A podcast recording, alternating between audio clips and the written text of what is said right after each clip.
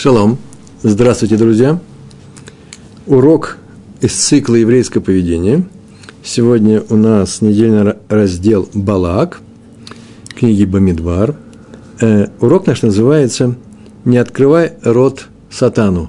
Есть такое выражение, да? Э, «Не стоит ли в тох п ли сатан?»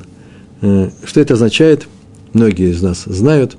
Просто здесь приведены некоторые истории – и некоторая теория на эту тему сегодня подготовлена. Посмотрим, что получится. И, кстати, между прочим, вы понимаете, да, что такое «не открывай рот сатану»?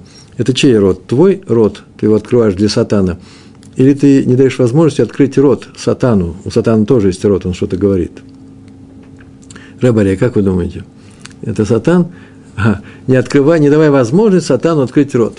Это означает, что человек что-то сказал, ну, не подумавши, или подумавши, но не до э, той степени, которая вообще-то нужна, а потом скажет, ой, я не знал, что так серьезно, все в мире, все серьезно, но тоже определенных границ. Почему? Потому что есть же милосердие, рахамим с неба, да, и не к всему подходит э, по-судейски.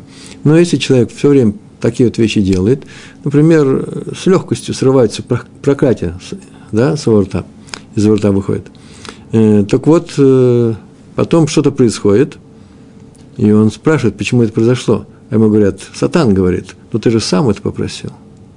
То, что случилось с твоим ближним, не дай Бог, или с тобой. Понятно, что если это не будет вкладываться в рамки общей справедливости, то за слова не, не будет, за свои слова не будет человек наказан. Он будет заказан, наказан за посвокомности, за свои действия. И с ним будет обращаться именно так, как положено, для того, чтобы он сделал шоу, чтобы он улучшился – но в конечном счете есть такой запрет, о нем сегодня мы будем говорить. Этот запрет называется «не проклинай никого», том числе самого себя, ни в коем случае. Серьезно, несерьезно, совершенно нельзя это говорить. А раз человек это нарушил, то вот он уже и нарушитель. Да? Э, ну и сегодня будем говорить именно в таком плане об этом недопустимо произносить даже намек на проклятие. Мы это учим недельно раздел Балак – Бамидбар, 22 глава, 6 стих. И будем пользоваться словом проклятие, или, например, клала, такое простое слово, не о нас будет сказано, проклятие, ни себе, ни другим. Понятно, откуда там Балак обращается к Биламу. Пойди или приди, пойди. Прошу, я тебя прошу, прокляни мне этот народ – ибо он сильнее меня и так далее. Я его боюсь, а ты умеешь проклинать. Наверное, а, а когда рассказывает, что он не первый раз, Мидраш рассказывает, что он не первый раз э, уже проклинал какие-то народы. Он специалист вообще по проклинаниям. Пойди, прошу, прокляни этот народ. Это пока проклятие. Проклинать нельзя. А шутку не открывай рот сатану. Смотрите, как интересно. Аш, Ашла Акадош написал на этом месте. Не открывай рта сатану. Сатан – это ситнахры, как перевести – темные силы, э, пуранут, э, то, что приходит в этот мир и косит всех без разбора направо и налево. Есть такие моменты, когда на небе раскрываются все шлюзы, и нужно убежать, скрыться. Не, не говори, что ты праведник, тебя не будет трогать ничего. Тронется. Некоторые говорят, мне на уроке сказали, но Раби Ханин стоял на э, э, дырке, как называется, нора большого страшного змея, искал не змею убивает, а человек. Конечно, змея его не убьет, э, а грех. Не змея убивает, а грех. Понятно, что его грех э, может убить, а у него грехов нет, поэтому он змея не убивает. Но если будет час пуранут, называется, да, пришла беда из-за множества, например, задеев, мы проходили это уже как-то с вами, то в таком случае Раби Ханин тоже первый же убежит. Все, тогда уже это плохое дело не смотрит направо-налево. Так иначе, Ашла Акадош так сказал, не открывай рот сатану, потому что даже если сказал не с намерением что-то, то так произойдет. Смотрите, Балак сказал, прокляни мне. Так было сказано, ли, прокляни мне. Э, и так случилось с ним. Он как будто он сказал, прокляни меня. Это похожая форма, но это лучше бы ему не было не говорить. И он погиб, Балак погиб. Так и случилось. Это то же самое, между прочим, Затаном и Авирамом, которые были, по-моему, в недельном разделе, да, в прошлом. Э, начался их конфликт с Моше, когда один из них сказал, помните, неужели ты задумал убить меня, хочешь убить меня, как вчера это сделал с египтянином. Вышел Моше посмотреть на бедствие своих братьев, своего народа. И увидал, как египтянин бьет еврея, и он произнес имя Всевышнего, и он убил его словом, сказал и убил, посмотрел туда и сюда, и в будущее, в прошлое, и закопал в, песке. Никто этого не видел, оказывается, видели. И вот сейчас он говорит, что ты убить меня хочешь? О, и закопать в песке, получается, как ты сделал это сейчас египтянином. Так он и наговорил на себя, зря это он сказал. Понятно, что не только из-за его слов, но и из-за его поведения он был наказан, был наказан именно э, тем видом смерти, который он выбрал. Его и закопали. Как закопали? Они оба упали и не долетели до преисподней, так и находятся в, в пасти земли. Так мы говорили, да? Это такой пример приведен. Ну, еще немножко теории. Теория э, повествовательная. Я очень часто привожу Талмуд, Гемару. Э, это нормально или вам нужно рассказывать только про наших, э, только про наших известных рабаним, наших раввинов? Вот я сейчас спрашиваю, Бениамин в Нюрнберге, это нормально для вас? Как ваше здоровье, кстати? Все в порядке? Э, и молодые люди в Калифорнии. Э, питерские мне уже ответили. Э, московские сейчас на подходе. Я правильно говорю московские? Так вот, у нас сейчас будет Талмуд. Кусочек из Талмуда. Пришла вдова к человеку, которого звали величайший мудрец, Раба Бар Рав Гуна. Он был сыном Рав Гуны.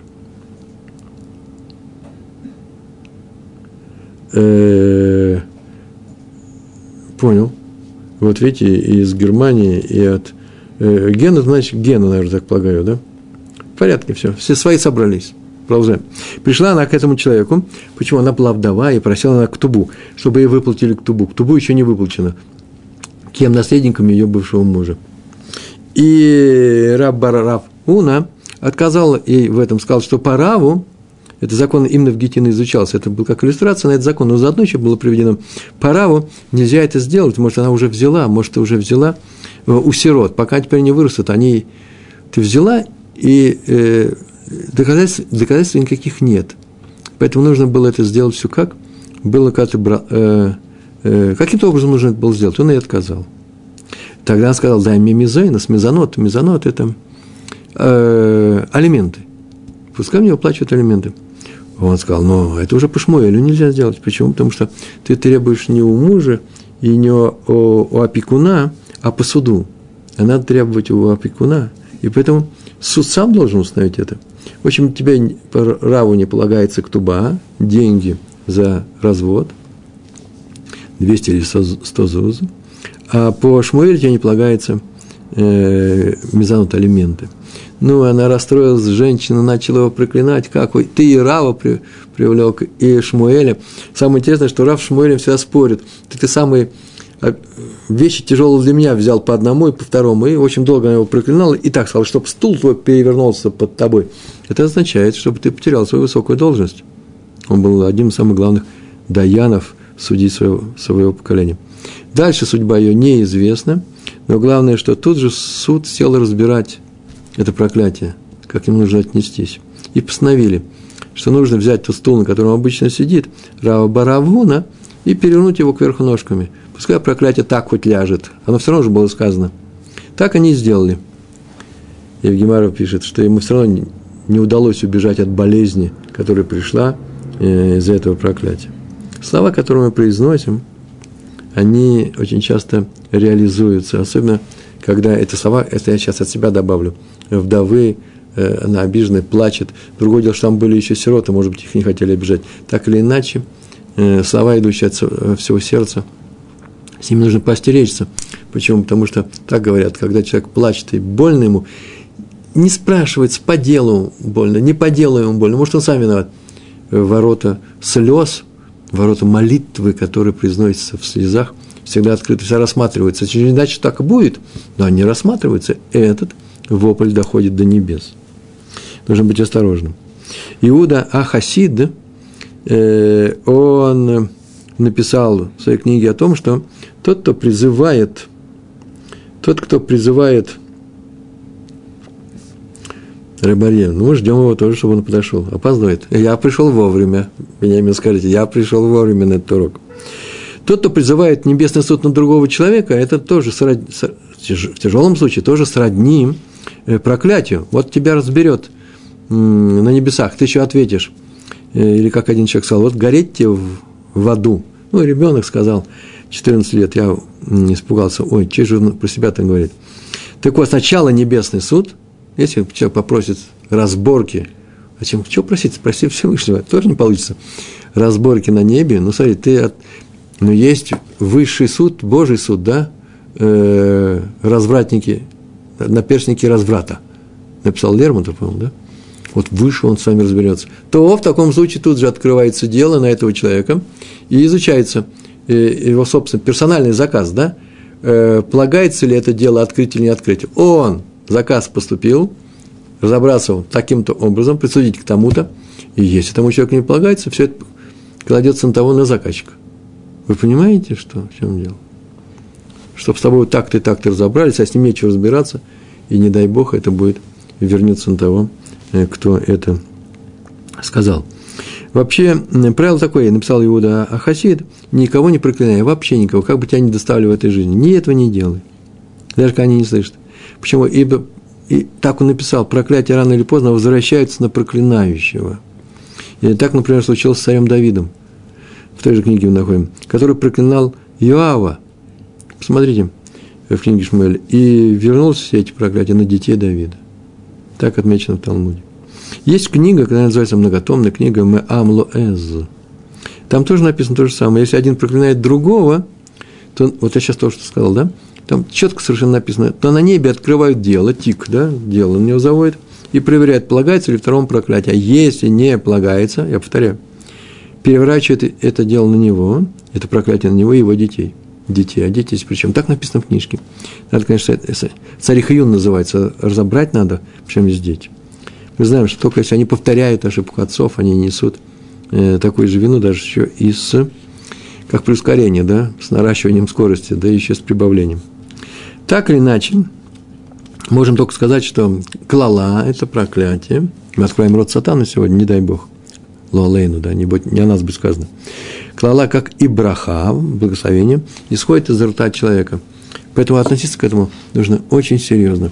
И мы уже привыкли к этому серьезно относиться, например, в кашруте. Ничего мы в рот не положенного, запрещенного не положим, да, не возьмем. Ну так то же самое нужно и относиться ко всему, что изо рта выходит. А выходят слова.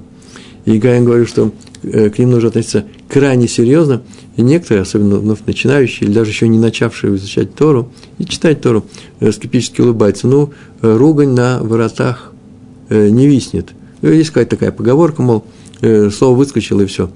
Воробей не поймает. Не помню. А главное, что нет же. Именно словами сделан этот мир. Так наше мировоззрение, наша Тора говорит.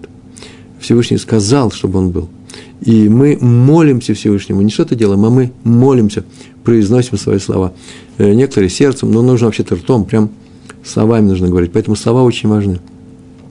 И если к нашим молитвам, мы хотим, чтобы к нашим молитвам относились серьезно, значит, мы должны серьезно относиться к своим словам, а именно, не дай Бог что-нибудь плохое произнести, или нехорошее пожелание, или просто кличку какую-нибудь, или едет шофер и обозвал другого козлом, потому что он его подрезал. Но ты же на самом деле хочешь, чтобы к нему с неба относились э, как к этому неприятному животному. Э, именно в той степени, как ты к нему относишься в эту секунду. Ты же не хочешь, потому что если он не заслуживает, мы сейчас только почитали в книге, называется «Мэамло Эз», то это вернется к тебе. Это отношение как козлу, который подрезает всех, даже если ты не подрезаешь, будет э, возвращено тебе.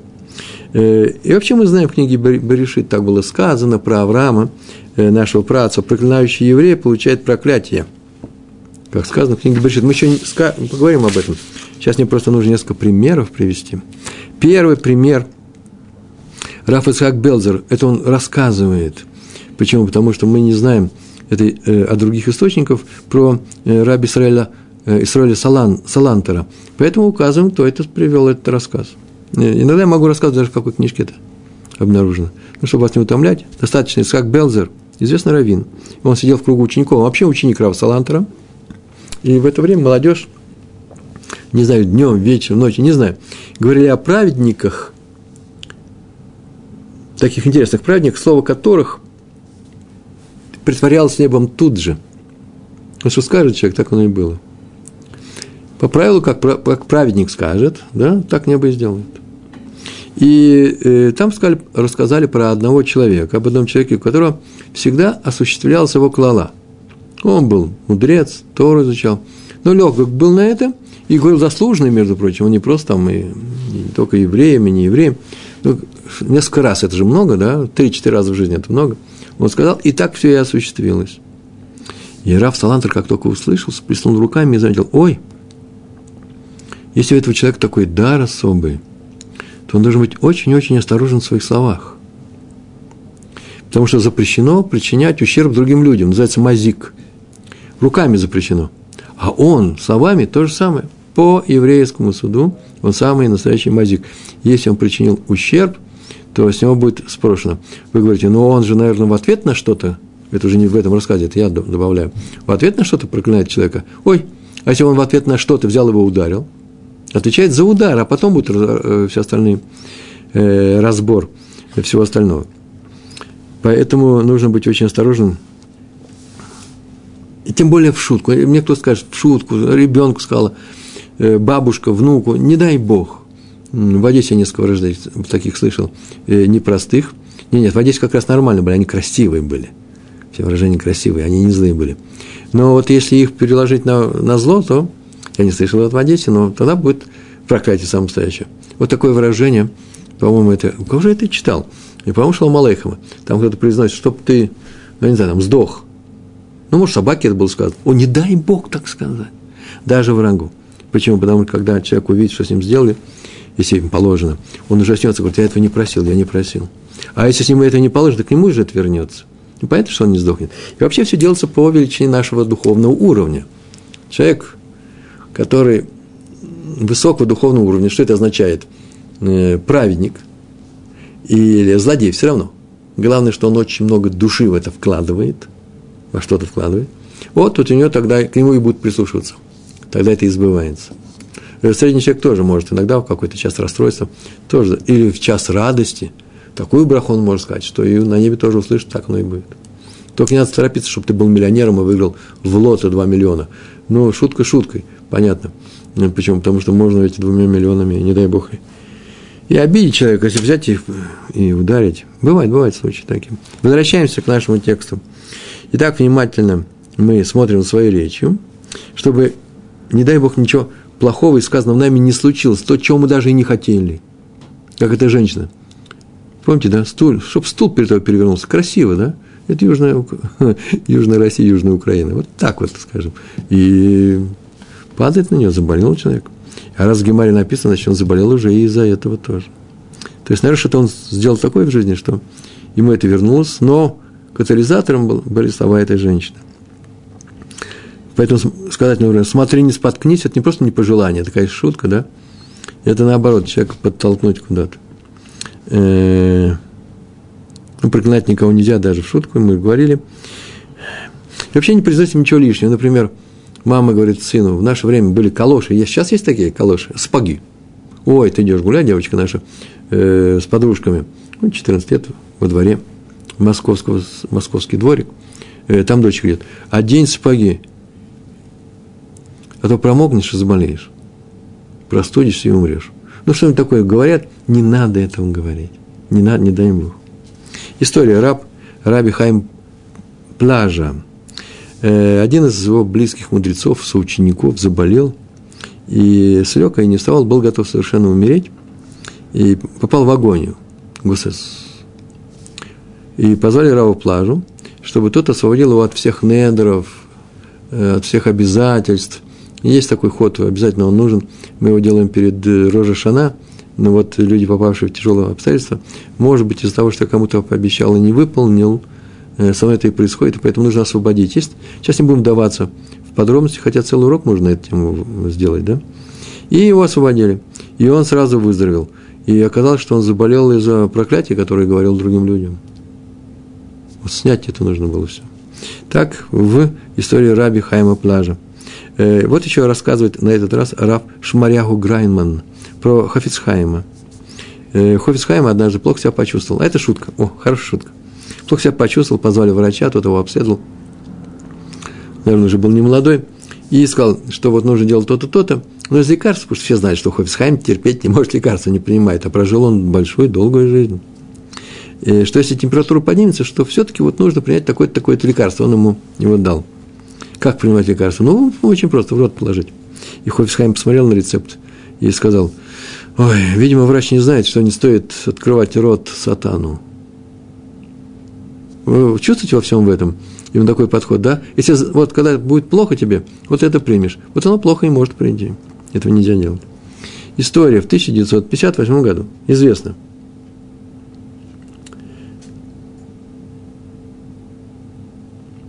Э, э, Ария, покажите, кто пишет это?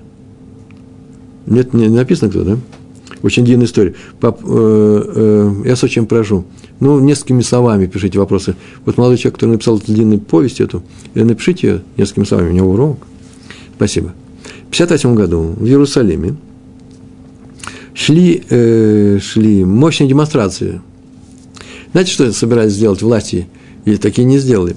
Э, в центре города, э, в Геуле даже, ну, в центре, э, от, собирались открыть бассейн, открытый, летом, чтобы купались люди, мужчины и женщины. Открыли кинотеатр «Эдисон», который сейчас, между прочим, был получено, только сейчас, в начале 21 века сломали, он так стоял закрыт в религиозном районе, кинотеатр открыть. Смелые у нас власти, молодцы. А тут открыли бассейн для всех. И выступали люди молодые, шиботники, демонстрации шли. Э, Кикар Шаббат в Геуле, между Мэшарим и Геулой. Полиция-то лютовала, просто не... Это один из примеров был случаев, когда они дубинками били, лошадьми давили, в тюрьму посадили там на неделю надо. Вот так делали. И Раби Иуда Цатка, он пришел к своему учителю, старшему товарищу, другу, коллеге, руководителю Ешивы Пурат Юсеф, Раби Эзра Атья. Он пришел к нему и сказал, что вообще, может быть, запретить нужно нашим студентам. Они в центре находятся. Ешива Пурат Юсеф. В этих демонстрациях принимать участие. Все-таки есть опасность для здоровья. Вот одного человека ударили этой дубинкой по голове. И свобода вообще, опасность свободы. Рафати сказал, что, по его мнению, Участие, конечно же, нужно, политический акт, но что, что же теперь делать? Нельзя же вообще разрешать все, всем делать все, что хотят с нами. Но это опасно, поэтому вообще-то надо бы уклониться. То есть Равсадка, непонятно, что он пришел, за разрешением не пускать людей, он просто пришел посоветоваться. А Равсадка на этом вдруг очень сказал, ну это же очень важно. А Раф, это, раз это очень важно, это надо продолжить. На что Раф Ати посмотрел, паузу сделал, посмотрел, сказал – ну, а если твоего сына посадят в тюрьму, как ты, что ты будешь говорить? И на следующий день началась демонстрация, полиция, конная пришла. Э, Кикар Шаббат там еще не было двух сторон, там такие полупустыри были. И взяли всех в кольцо, э, сзади стоят конницы полицейские, люди отчаянные были. И прорваться было нельзя, их там руку побили и схватили очень многих. И отправили в тюрьму в русское подворье. И там оказался один из них был, что на площади Харшабад, из демонстрации, да, Раби, сын Раби Иуда Цатки. И они не убежали, и он там просидел, всю неделю так просидел. И Раф Цатка так сказал, как только Раф Ати сказал, ну, а если твоего сына заберут в тюрьму, что ты скажешь? Он уже знал о том, что точно завтра его заберут. Уже деться уже некуда. Так произошло. Считается, что даже про человека, вот интересный момент был. Про человека, который болеет, лучше не говорить, что он болен. Э, это мнение приведено в Талмуде, лист 34, первая страница. Там так написано, что нужно просить у неба, чтобы человек не заболел, не выздоровел, а не заболел. Мы-то просим, чтобы выздороветь, да? Лишний раз не надо говорить, чтобы не... Ой, не дай Бог, я заболею. Чистейший пример лифтов открыть рот сатану. Э, чтобы человек э, не заболел, а если, потому что если он заболеет, с него снимаются заслуги его. За счет чего он выздоравливает? Чтобы он выздоровел. Правильно ведь, да? За, за, за те заслуги, за выполненные хорошие заповеди положительные, которые он сделал в этой жизни. Поэтому все говорят, что он, что он болен, то снимают заслуги, чтобы он выздоровел. С кого снимают заслуги? С того, кто говорит. из того, кто говорит. Мирно мы разошлись.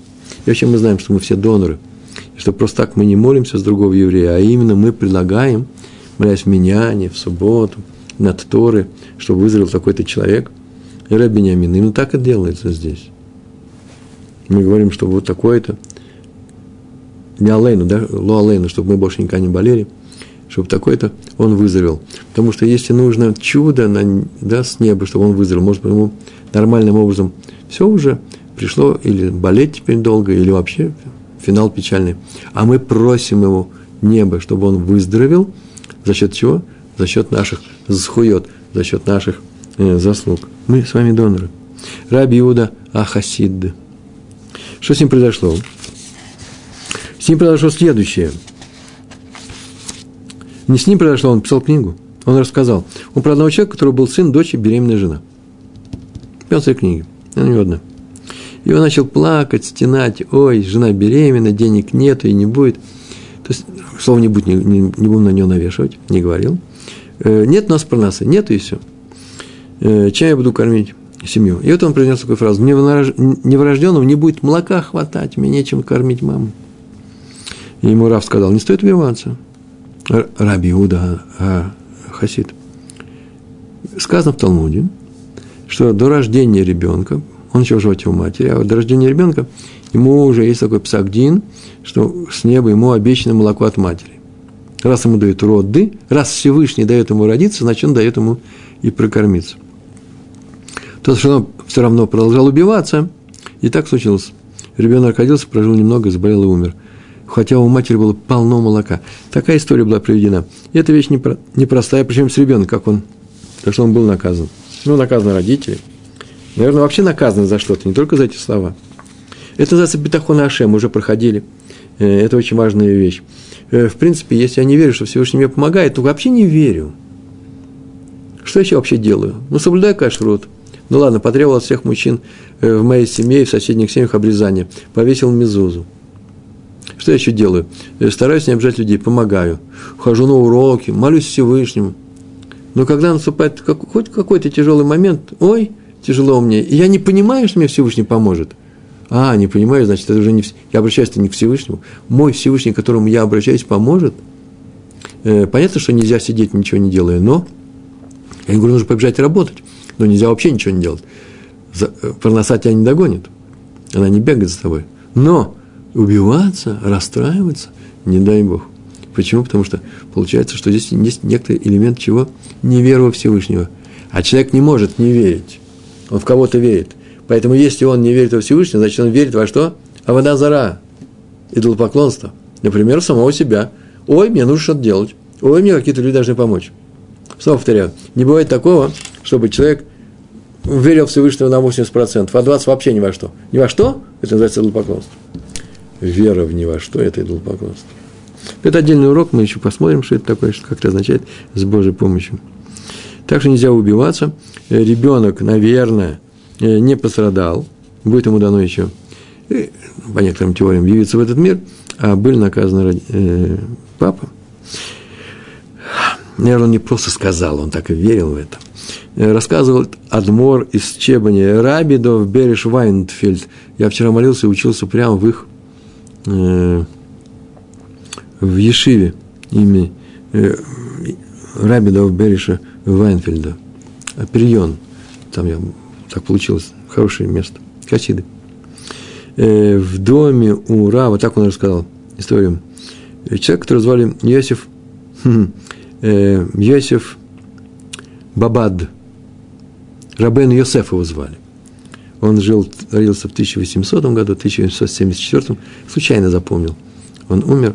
Э, главное, что, откуда его вообще помнить, он автор известной книги «Минхат Хинух». Вот в доме у него шел ремонт. И штукатурили стенки, уже заканчивался, уже все построили. И вдруг он слышит какой-то шум во дворе. Он вышел, оказывается, поссорился. Э, штукатурщик с кем-то ссорится. Он спросил, в чем дело? Он говорит, вот с сыном мы ругаемся. По каким своим там производственным штукатурным делам? А где сын? А вот на, на лестнице стоит – Спросил, в чем дело. Отец он жалуется на сына. Он сказал, что только что сказал мне несколько проклятий. Вообще в нашей семье так принято, но а мне не нравится. Я ему сам ответил. Раф испугался и сказал, стоп, стоп, стоп. Ведь в Торе написано, проклинающий, проклинающий своего отца и свою мать, смертью умрет. И он только это сказал, уже отодвигался, входил уже в дом, стенка, стенка э, называется, лесенка поехал, Сулам поехал, упал, и тот человек свернул себе шею. Вот расскажите, пожалуйста, и что у нас Рабейну Йосеф не убил человека? Он только сказал, больше ничего не сделал. Полагается тому, не полагается. Страшная история. Он переживал потом всю жизнь, написал об этом в своей книге. Э, он считал, что он его убил. Многие считают, что нет. Э, но лучше, конечно, не произносить. Вы слышите, лучше не произносить таких вещей. А вот, между прочим, э, такая же история, примерно такая же история, совсем другая, но похожая. Хофицхайм. В Радин была, это город Радин, к западу от Минска. Ну, чистейшая элита, Литва. Да? И там была не только в этом городе стояла Ишива Хофицхайма, но там вообще много людей было. И там были и социалисты, и коммунисты, и евреи. Про евреев говорю, буданцы, буд... как называется? Ну, неважно, какие-то социалисты. Э, и они сдавали листовки, газету, свои, много чего, призывали людей от Торы, отрывали. Это такие непростые люди. Койфер, человек, который отвергает Тору. И... А, бунт, бундовцы. О, вспомнил. Я знаю, что должно быть. Я уже Ария начал, я собирался все это писать, и тут же я вспомнил. И, не к ночи будет сказано это имя. И бундовцы. И они сдавали листовки, и однажды студенты, ну, молодежь, ну что случилось? Ну, они же не подожгли всю типографию. Они залезли в эту типографию, в окно достали целый тираж завтрашней газеты, хулиганской, антиторы, супер. Вытащили все это в окно, перевязали все это, принесли к себе в Ешиву, дело зимой было, и топили этими связками свои, печи. Но люди, они были простые, они не очень беспокоились, чтобы что, ну, чтобы свои следы скрыть. В общем, их очень быстро обнаружили. Э, может, кто-то видел. Да они прям так притащили в Ешиву все это люди пришли с полицией, эти самые эмансипированные евреи. Э, сионисты среди них были или не были, не знаю. Социалисты уж точно, без них это дело не обойдется. И коммунистов, и бундовцы. Пришли, открыли печь, а там еще остатки их газет, еще видно заглавие. И они решили учинить погром. Вышел Хофицхайм, посмотрел на их вожака – и э, такие истории, несколько таких историй было. Про Раву Сермана говорили, лет 10-15 после этого прошло. Но здесь прошло следующее. Посмотрел на него вожака. Вдруг вожак, вожак схватил себя за голову, хотел сказать, кипа, шапка у него не упала, он без кипа ходил. Схватился, закричал, а, все подумал, что больно ему, он выбежал и с криком а-а-а побежал куда-то, а потом сообщили, что он добежал, написано Ракаева, или трамвай, или что там еще бывает, или поезд – сел в поезд, доехал э, до ближайшего порта, до моря, это Литва. То есть целый день там ехал, сколько, я не знаю, смотреть на карте нужно. Э, прибежал на какую-то анья, как корабль, шлюпка, корабль большой. И, э, и как только он отошел, купил, билет не купил, с ума сошел. Как только он отошел в море, он бросился в море и утонул. Так или иначе, все писали, что это проклятие Ховисхайма. Вся Литва, во всех газетах было написано – что вот у нас какой Хофисхайм, пишет Гават, Гават Сион, любить евреев нужно, целая книга Гават Сион. Как их нужно любить, я сам взял и проклял человека, и он что? И он покончил жизнь самоубийством. Дошли эти слухи до Хафицхайма, тот собрал своих учеников, ну, все им объяснил, они все это видели, и сказал, чтобы они написали письмо в газеты, и под диктовку, чтобы за каждое слово он отвечал, он написал, что я за всю свою жизнь, да, это написал Шекер, никого не проклинал. За всю свою жизнь я ни разу не проклял ни одного еврея и не прокляну. А то, что это, да, это факт, тот, что зашел с ума, на самом деле и погиб, это факт. Но это, не, это означает, что он сам себя проклял, я его не проклинал. Это просто говорит о том, говорит, это рассказ о том, что вера общества в то, в проклятие мудреца, что мудрецы, праведники, обладают определенной большой силой, э, проклинающей силой. И у меня здесь еще несколько есть вещей, которые хотел бы вам рассказать. Э, важно или не важно, не знаю. Но главное сейчас м, такая остановка прям короткая. Несколько слов скажу. Понятно, что мы сегодня изучали, да? Необычайно осторожно относиться к своим словам. Я видел, как один человек говорил другому, слушай, курить нельзя, ведь умрешь ведь от никотина. И тот аж побледнел. Это вот что, у тебя такая браха, да? Это проклятие называется. Слово клала не хотел сказать. Нельзя так говорить. Говори что угодно, но только не вмешивайся в будущее. Не говори другим людям. Э, жена смотрит в окно и говорит своей подруге, смотри, мой ты пошел в магазин. Сейчас опять хлеб забудет купить. Чтобы она не удивлялась, что он забыл хлеб, хлеб купить как это называется в том анекдоте, да, приходит брат на человека, накаркало, да, что придешь выпивший. Так или иначе, смотреть свою речь нужно. Почему? Потому что это очень важно, что не вызвать никакую клалу на человека, проклятие на каком человеку. Э, а, это Вениамин. Вениамин, извините, тоже знаем. Не хочу общаться с бывшим другом, он против Торы. Ну, избегая его, он ищет встречи, пытается завести провокационную полемику. И нужно выяснить, провокационную ли. Может, он вообще хочет наладить мосты, а может, хочет себя обелить. И так он просит прощения. Это мои слова. Я не умею не редактировать текст, который я еще даже не дочитал. При прослушивании его бреда, ну, его слов, да? Ну, помягче нужно быть. Меня переполняет гнев. Ой. Человек опасный. Ну, это много слишком нельзя говорить о своем бывшем друге. А злодеи удались, я удаляюсь. Но есть какой-то эмоциональный гнет типа дурного глаза. Как мне быть? То есть, Вениамин, вы чувствуете, что его дурной глаз на вас, да? Э, быть моментально ответом. Посмотрите, подними, Ария, подними еще немножко. Смотрите, какие слова вы пишете. Провокационная полемика, его бред, у меня гнев, разные мерзости. Смотрите, как вы много о нем написали. Ну, миленький мой, так же это не делает. Я больше это не э, дурной глаз, не айнра – это вы не, я не хочу этого сказать, но, возможно, в таких ситуациях очень часто человек сам на себя вызывает отношение неба, почему? Потому что так э, про еврея нельзя писать. Нельзя даже думать о нем так.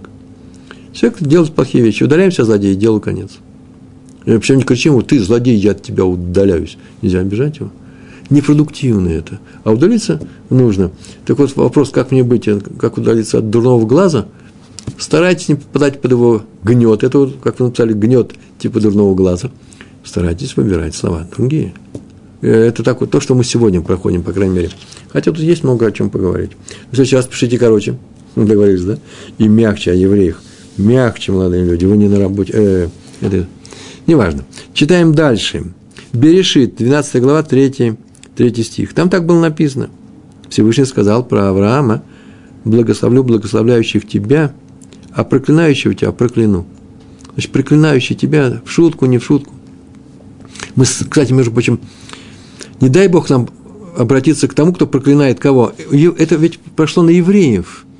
Благословляющий еврея благословлю, Всевышний благословляет, вернее, благословлю тех, кто благословляет евреев, а проклинающего э, евреев я прокляну. Даже если ты сам еврей, не дай Бог. Вот в чем дело-то. Клейкар написал, почему такой странный порядок? Слова переставлены, потому что Ашем присоединяет хорошую мысль к делу. Хорошую мысль человек благословляет кому-то, он хочет, тот, чтобы у тебя было много детей, чтобы у тебя было здоровье. Это хорошая вещь, хорошая мысль. К делу он его присоединяет всегда. А плохую не присоединяет. Если человек захотел плохого, это еще посмотрим, присоединится или нет. Поэтому благословляющий Авраама или еврея получает от браху от Ашема раньше, чем откроет рот – он то хотел благословить, а он же браха, может, она еще, еще не пришла, может, он ее еще не видит, но она уже готова. А проклинающий его не будет проклят, пока не закончил говорить свое проклятие. Поэтому, по крайней мере, говорить нельзя. И аналогично так, да, называется терем у вани эане, эане. Прежде чем вы обратитесь ко мне, я уже вам отвечаю. Да, терем, раньше чем. Э, Агра написал, Веленский Гаон, что, смотрите, интересные слова. Мы же говорили про уровень духовный, да? У кого сильнее духовный уровень, в любую сторону. У того и браха или, или, э, или клала выше, больше. Вот так написал. Браха богатого человека сильнее брахи бедного. Понятно это, да? Он вставлен в браху, у него уже браха, у него богатство есть. Но клала бедного сильнее клалы богатого. Богатый тебя будет проклинать, и оно не, не получится, это просто смешно. Не дай Бог попасть под проклятие э, бедного человека. Клала богатого, какая она богатая? Он даже объяснил это. Называется так. Клала такая. Смотри, заработаешь ты 100 золотых монет вместе, вместе 200. Вот и расстроишься-то. А клала бедного такая. Вот потеряешь свои 100, у других у тебя нет, вот потеряешь. Какая из них э, клала страшнее? Бедного. Браха богатого, смотрите, какая благословение. Вот заработаешь 200, это хорошо. Чтоб ты заработал 200. А браха бедного, ничего не потеряешь, уже хорошо. Что сильнее? Браха богатого. Поэтому браха для благословляющих Авраама – это браха богатых людей. Но и клала для проклинающих Авраама тоже клала богатых, э, э, богатых. Для чего? Чтобы не причинить их много бед. Хорошо, красиво. Агра написал. Симметрия нарушена. И еще, э, увидят люди, что те, кто благословляет,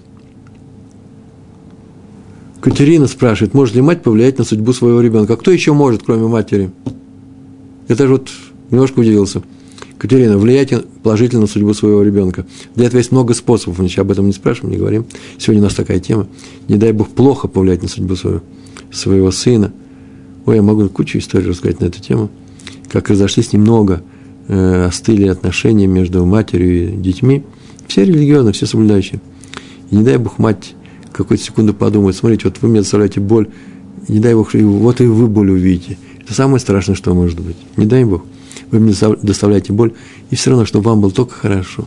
Вообще не отмечайте это. Э, Вениамин, посоветуйте молитву или сгулу от дурных мыслей в моей ситуации. А прям так спросить Всевышнего. Вот это и называется молитва. Шема Лукаину, помоги мне, да? Вы можете? По-русски можете говорить помоги мне освободиться от дурных мыслей. От любых дурных мыслей, в любой моей ситуации, не только в этой. Э, кстати, между прочим, мы произносим эту браху, эту сгула, эту молитву на альхамита, на кровати. Э, я на одном из последних уроков, на прошлом, по-моему, сказал, да, вот я не буду гневаться, помните, да, и сказал, что это после Шмона Исраэля. Так это молитва, Тфила аль-Хамита называется. Посмотрите, в Сидурах молитва при отходе на ночь, э, когда человек спит, там и это написано тоже э, спаси меня от дурных мыслей. Только нужно с чувством ее произносить. Э, не мешайте, э, стиха. Увидят люди, что благословляющие Авраама, они получили браху от Ашема, и тоже станут его благословлять. То есть браха Ашема идет впереди их брахи. Вы слышите?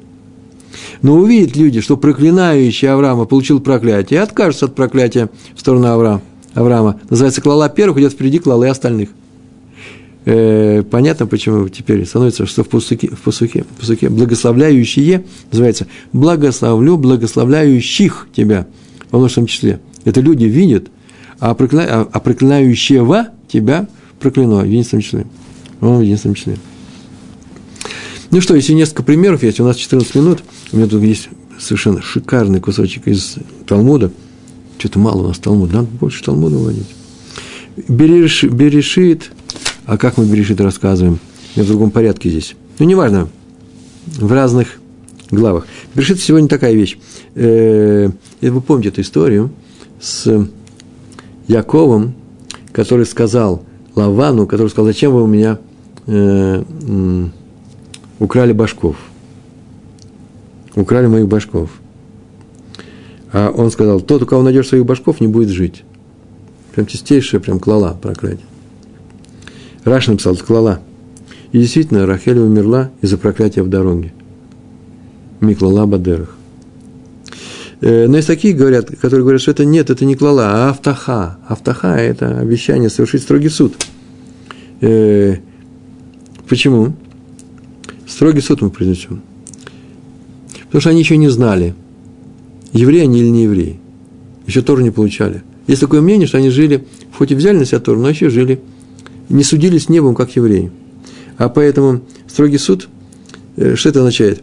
Дело в том, что если, мы как-то говорили на эту тему, это очень важная вещь, Бен Ноах украл, то наказание смерть, независимо от количества. Бен Ноах – это значит не еврей. А если еврей украл, то только начиная с пруты.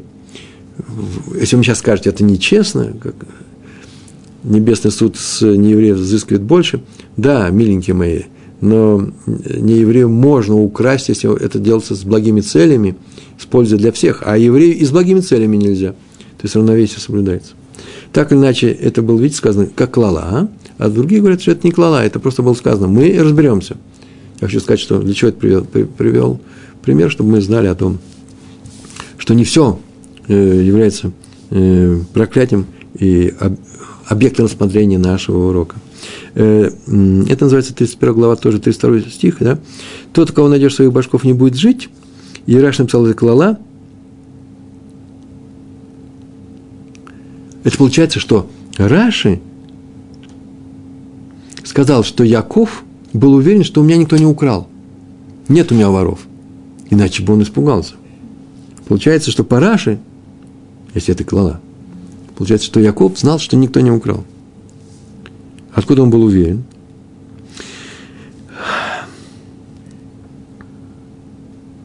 У евреев женитьба, а давайте я скажу те, кто учит Тору, э, Талмуд, два слова.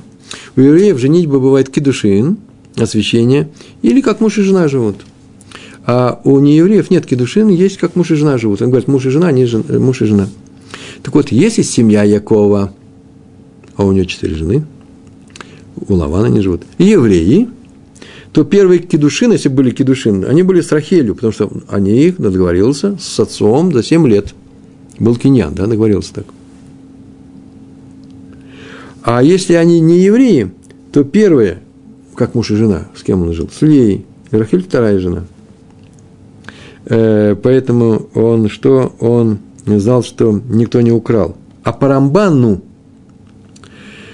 не умерла Рахель, потому что, чтобы Яков не был женат на двух сестрах. Две жены, две сестры у него. Две сестры в женах. Почему именно Рахель, а не Лея? Яков был уверен, что они евреи. Вы слышите? А значит, никто ничего не украл, ибо еврей не может левотель идола. А значит, взять его. Если кто-то взял идола, взял он его, что можно сделать? Любому человеку с земли, кроме еврея, нельзя сказать, а я не буду смотреть на него как на идола, просто деревяшка, деревяшка. Пойду у меня, мне нужно нарезать пину, э, как у Буратино из этой деревяшки нарежу. Называется левотель, да? Он снимает с него звание идола. Он и ногой может пикнуть. А еврею запрещается. Яков думал, что на что? Украсть ничего нельзя. Это же, он сказал, идолов украсть.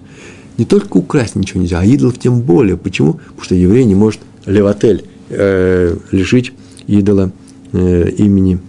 А, Рах, имени идола. А Рахель думала, что они гоем в Найнох. И поэтому она, что она взяла терафим, эти, извините, как называется, башков этих, и битла их, как битла, сказала, что теперь они некие не башки, деревяшки. Я на них сидеть сейчас буду. Она положила под седло и сидела. А из-за этого и умерла. Почему? Потому что она-то думала, что что? Что они гоим, он, Яков и она. И поэтому она их украла и отменила. Она отменила, и поэтому они не башки теперь. А раз так, то клала по ее теории за кражу. А по Якову нет, нет никакой клалы. Почему? Потому что э, кто же возьмет башков, э, зная, что э, они остаются этими башками? По ее точке зрения, она была второй женой. Поэтому так все и произошло. Ладно, отвлеклись, у нас еще осталось 8 минут, важный момент – проклинающий тебя проклят, благослов... проклинающие тебя, проклинающий, да, благословляющий тебя благослов... благослов... благословлен. Так было сказано. У Билама наоборот. Любой רשע начинает с брахи. У Всевышнего любой רשע начинает с брахи, а кончает клалой. Посмотрите, 27 глава, 29 э, стих в Берешит. Там так было сказано. А у Билам наоборот. Он кончает клалой, а начинает с брахи. А цадик наоборот. Почему? Сейчас скажу почему. Так и Всевышний с нами поступает. У злодея в начале что? Шалва, мир, замечательно, хорошая жизнь. А потом, если будет Исурин, потом будут. А у цадик, у цадик в начале Исурин, а потом браха. Правило очень простое. Мы уже изучали, что если размоделись у нас злодеи, то приходит Пуранут, бесы, не дай Бог, не о нас, не о нас будет сказано, и сначала убирает праведников. А теперь новое правило. Правило такое. Проклятие мудреца сбывается при всех условиях. Но вот проклятие небес сбывается, если оно было сказано с условиями, только когда эти будут условия были сказаны. Помните, да? Был такой человек, звали его Йона, он пошел в Нинова и сказал, если вы не раскаетесь от своих плохих вещей, вот что с вами произойдет. Если раскаетесь, с вами это не произойдет. И так получилось, с ним ничего не произошло. Если бы это сказал не Всевышний через пророка, а, а кто? Э, праведник, мудрец, то что бы он ни сказал, это уже никогда не отменится. Поэтому нужно осторожнее. Поэтому и говорят, не подходи близко к, к мудрецам или к праведникам. И нечаянно сказал, никаких условий. Соблюдаются условия, не соблюдаются. Сказал Раф Иуда. Макот, 11 лист, первая страница. Сказал Раф Иуда. Сказал Раф. Он привел цитату высказывания Рава. Проклятие мудреца, не дай Бог, даже если оно произнесено им напрасно, не по делу, без причин, приходит и сбывается. Откуда это учим? А это учится из проклятия, которым был проклят Ахитофель. Это сподвижник, учитель, со, учитель. Учителем был советник царя Давида. Когда Давид э, устраивает площадку будущего храма, он ее сделали, равняли. Он раскопал шитим. Это основание мира, такие отверстия тогу вовогу в, э, в хаос. То поднялся этот хаос, тогу поднялись. И что? Э, называется капат гома. Поднялся этот хаос. И э, собрался затопить весь мир. Э, ба лемиштафа ле алма. Собрался все уничтожить.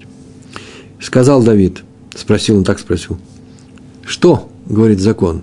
Он так спросил, магу, что сейчас, если мы вот что сделаем? Что на эту тему скажет закон?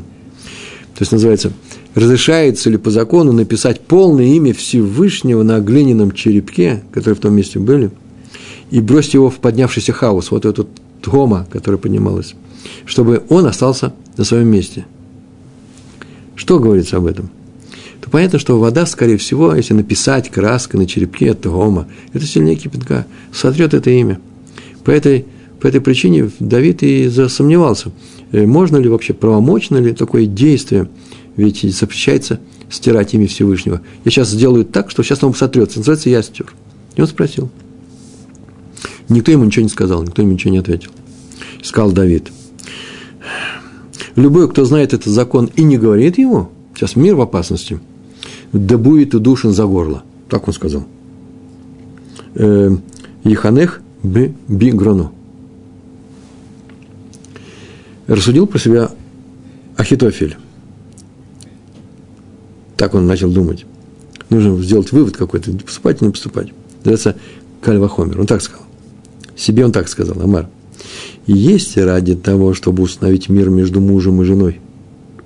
Тора сказала, мое имя, написанное в святости, пусть, пусть будет стерто водой. Есть такая вещь, сота называется, да? Что когда муж ревнует жену, то тогда ее, она отпирается, ничего не было. Если она отпирается, и так оно ничего не было, она будет благослов... благословение она получит. А если что-то было, и она обманывает, то ей дадут выпить этой воды, и она там умрет. Какая вода? Вода, где была земля, рядом с Мизбехом, с жертвенником брали – там многие ингредиенты. И главное, что э, э, имя Всевышнего э, из Торы написано на пергаменте. Его клали, туда растирали и клали, и она это пила, пила. А раз так, то, смотрите, для того, чтобы был мир в семье, так сказал Ахитофель, можно стереть имя Всевышнего, то ради того, чтобы спасти целый мир, что, разве не будет разрешено стереть имя Всевышнего? Как стереть? Написать его, положить на это тегома, и все это уничтожится.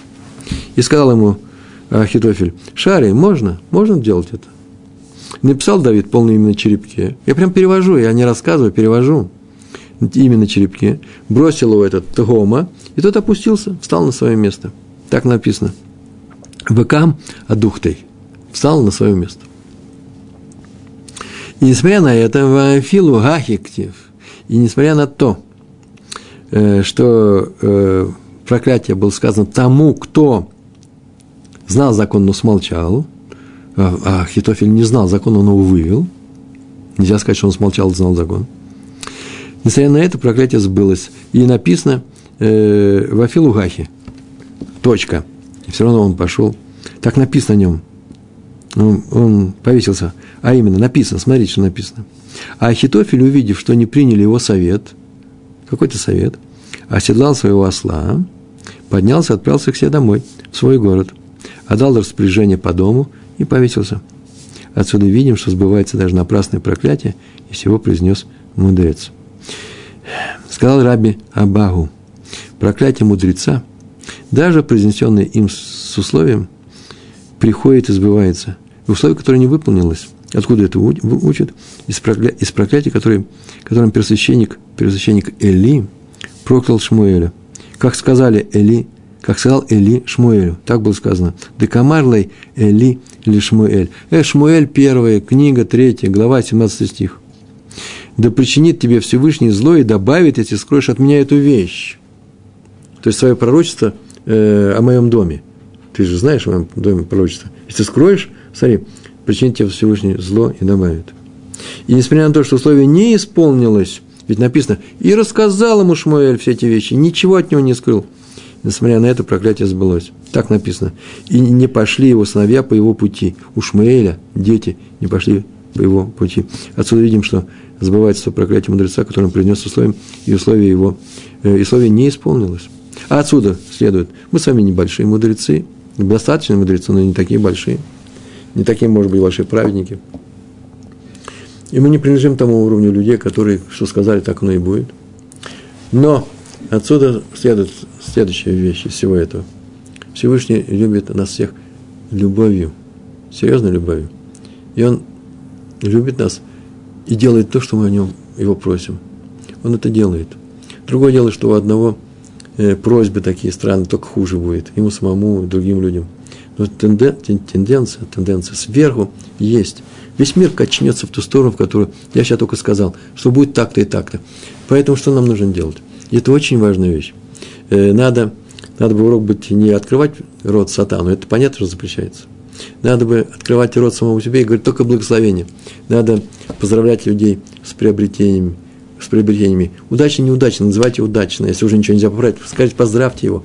Сделайте, делайте человеку, первое, как мы проходили, радость, а второе, скажите ему браху, браха сработает.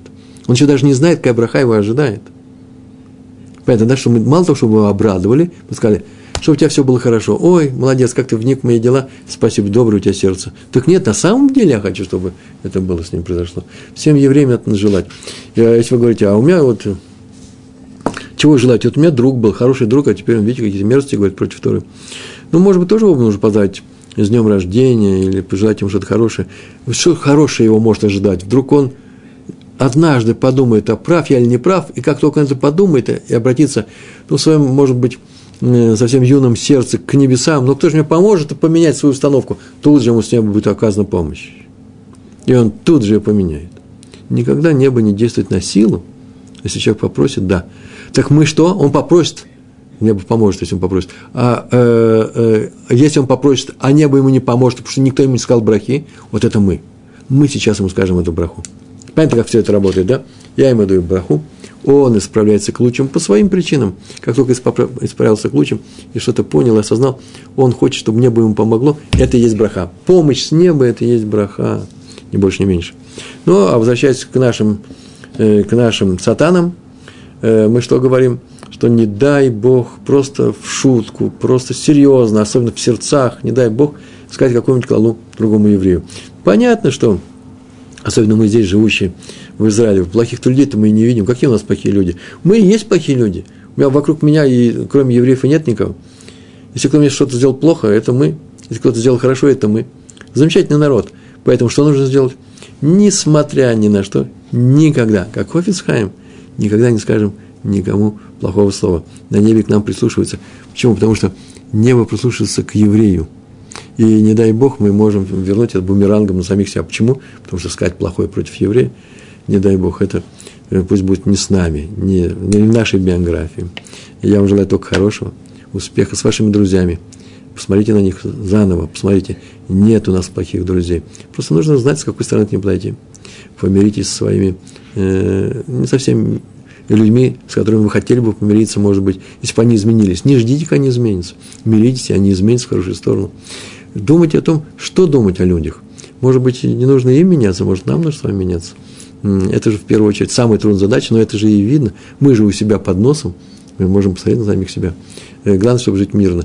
И дай Бог открыть рот тому, П, рот тому, э, кто нас не очень любит. Большое спасибо, удачи вам во всем, всего хорошего. Шалом, шалом.